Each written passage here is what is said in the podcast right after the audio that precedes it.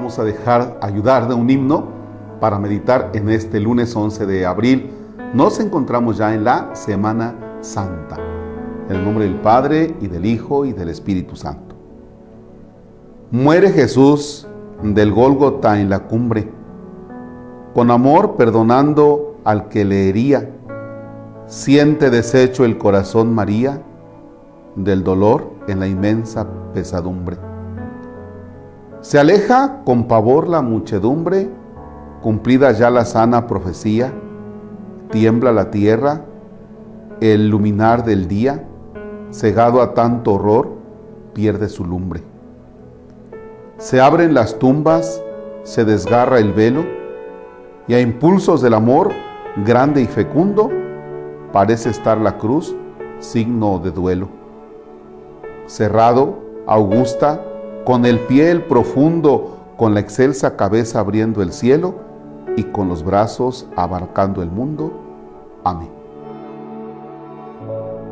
Recordemos que para poder meditar con un himno es estar retornando sobre él una y otra hasta que podamos más o menos sacarle jugo y quedarnos con algo que nos nutra.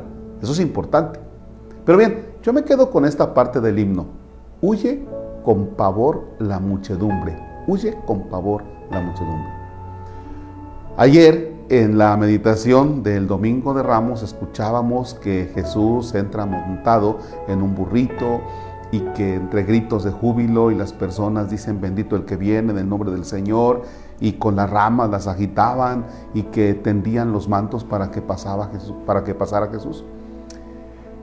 Esa muchedumbre en el momento, en el momento del juicio de Jesús, claro que no pudieron entrar, en la noche del juicio no pudieron entrar, pero al otro día, cuando, cuando Jesús estaba ahí ante Pilato y que unos gritaban que soltaran a Barrabás, ¿dónde estaba la muchedumbre que había estado con él antes? ¿no? O sea, no estaban. Y no podemos decir que eran los mismos, no podemos decir que eran los mismos que decían, crucifícalo. Parece ser que no eran los mismos. Pero esa muchedumbre que acompañaba a Jesús, ¿dónde quedó? Y en el momento de la cruz, ¿dónde quedó? Porque es una muchedumbre, son muchas personas. Fíjense que llama la atención también cuando, por ejemplo, eh, estamos en misa y vemos muchas personas. O si vamos a los libros donde están los, registros de todos los que son bautizados, pues son bautismos y bautizos. O sea, tú vas y dices, ah, son muchísimos los bautizados. Entonces, esa cantidad de bautizados, ¿dónde está? A la hora de dar la cara por Jesús, ¿en dónde está esa muchedumbre? En el mundo de hoy, estoy hablando del 2022. Tú eres parte de los que siguen a Jesús y de los que creen en Jesús, igual que yo. Pero a la hora de dar la cara por Jesús, ¿en dónde caramba estás? Ya. Porque hay que dar la cara por Jesús en la sociedad de hoy, quizá no tanto con palabras, pero sí con actitudes. Me decía una persona hace unos días, hay padres que yo tengo una duda tremenda. Yo, ¿qué duda tremenda tienes? Y dice, es que mis amigos de trabajo le tiran mucho a la iglesia y hacía, desmenuzaba, trataba de desmenuzar y le digo, ¿le tiran a la iglesia o le tiran a los curas? Dice, bueno, a los curas, pero pues a todos, ¿no? Entonces somos una comunidad, se le tiran a la iglesia. Le digo, ¿y para qué estás tú, mi vida? O sea, tú eres la que tienes que dar la cara por tu iglesia, en lugar de pasarte al grupo de los que dudan y de los que también dices, le voy a tirar a la iglesia, ¿no? Fíjense bien, o sea, ¿cómo tenemos el gafetito de pensar que nosotros creemos en Cristo? tenemos el gafetito de cristianos o de católicos, pero a la hora de dar la cara por Jesús, huimos.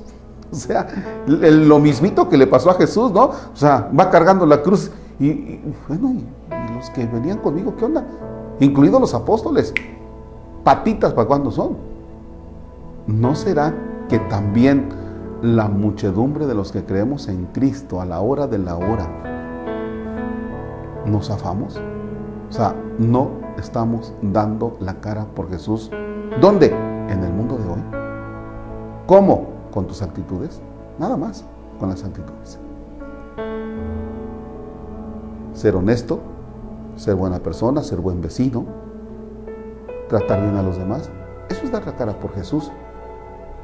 No tanto que te pongas a hablar de Él, sino con tus actitudes das la cara por Jesús. No lo dejes solo en el mundo de hoy. Padre nuestro que estás en el cielo, santificado sea tu nombre. Venga a nosotros tu reino. Hágase tu voluntad en la tierra como en el cielo. Danos hoy nuestro pan de cada día. Perdona nuestras ofensas como también nosotros perdonamos a los que nos ofenden. No nos dejes caer en tentación y líbranos del mal. Señor esté con ustedes. La bendición de Dios Todopoderoso, Padre, Hijo y Espíritu Santo, desciende y permanezca para siempre. Amén. Que tengan un excelente lunes. Recuerden que es Semana Santa. Recuerden que son días santos. Aprovechenlos. Ya después echan relajo. Hoy son días santos.